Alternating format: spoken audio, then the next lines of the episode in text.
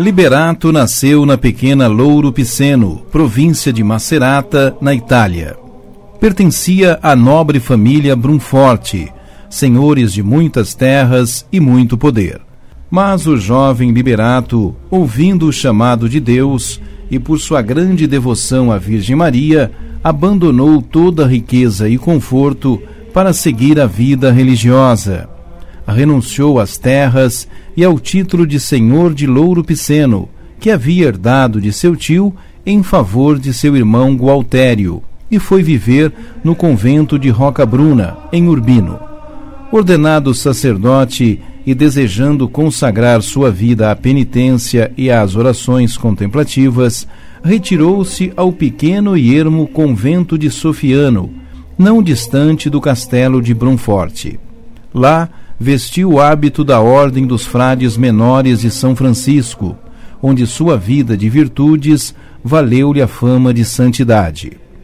Em Florzinhas de São Francisco, encontramos o seguinte relato sobre ele.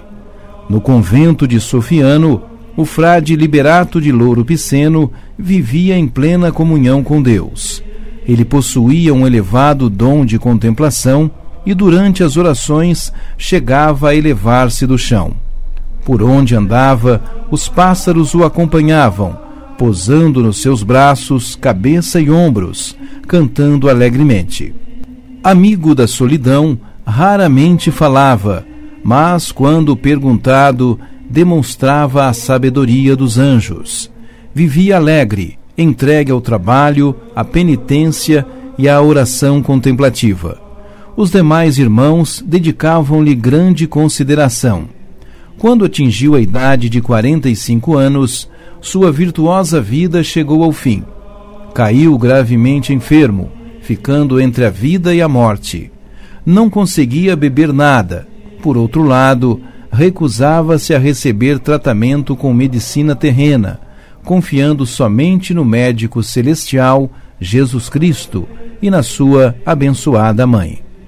Ela milagrosamente o visitou e consolou, quando estava em oração, preparando-se para a morte. Acompanhada de três santas virgens e com uma grande multidão de anjos, aproximou-se de sua cama. Ao vê-la, ele experimentou grande consolo e alegria de alma e de corpo, e suplicou-lhe, em nome de Jesus, que o levasse para a vida eterna, se tivesse tal merecimento. Chamando-o por seu nome, a Virgem Maria respondeu: Não temas, filho, que tua oração foi ouvida, e eu vim para confortar-te antes de tua partida desta vida. Assim, Frei Liberato ingressou na vida eterna, numa data incerta do século XIII. No século XV, o culto a Liberato de Louro era tão vigoroso que nas terras do Brunforte recebeu autorização para ser chamado São Liberato, até o novo convento construído por ocasião da sua morte ao lado do antigo de Sofiano.